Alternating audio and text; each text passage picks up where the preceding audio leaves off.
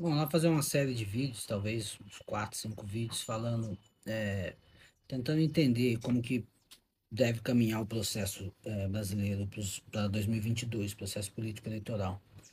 A partir da tese seguinte, que eu até já escrevi num artigo que eu publiquei, publiquei no, nos periódicos Facebook, LinkedIn e Twitter, é, e vou fazer o registro aqui no, no, no TikTok e no Instagram, que a tese é a seguinte, o Brasil, o Brasil terá do, dois grandes projetos, duas vertentes principais, uma vertente seria estabilidade barra sistema e a outra principal que seria instabilidade ou antissistema.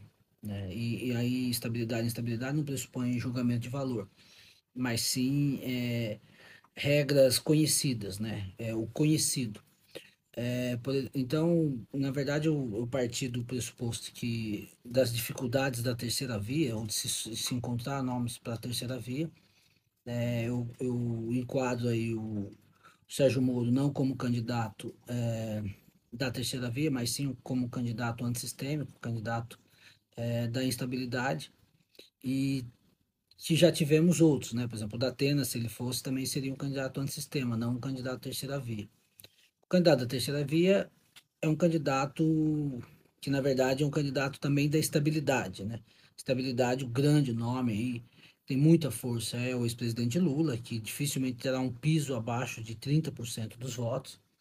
Mesmo nos piores momentos, ele não teve menos de 30%, colocou o Haddad é, com 30% dos votos no segundo turno de 2018. Então, é, o que a gente tem é, é muito mais os candidatos tentando oscilar entre ser a força da estabilidade, uma estabilidade alternativa, e a força da instabilidade, ou o candidato antissistema.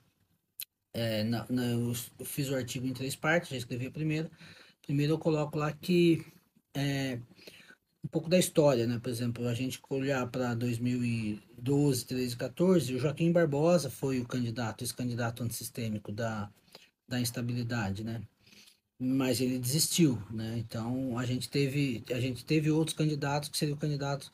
O Aécio em algum momento, por mais sistêmico que fosse, ele também flertou com esse com esse cenário aí de rompimento com o status quo, mas também caiu por ser muito status quo. Mas aí eu vou fazer aí o vídeo em quatro, cinco partes ao longo, ao longo aí da semana, das próximas semanas.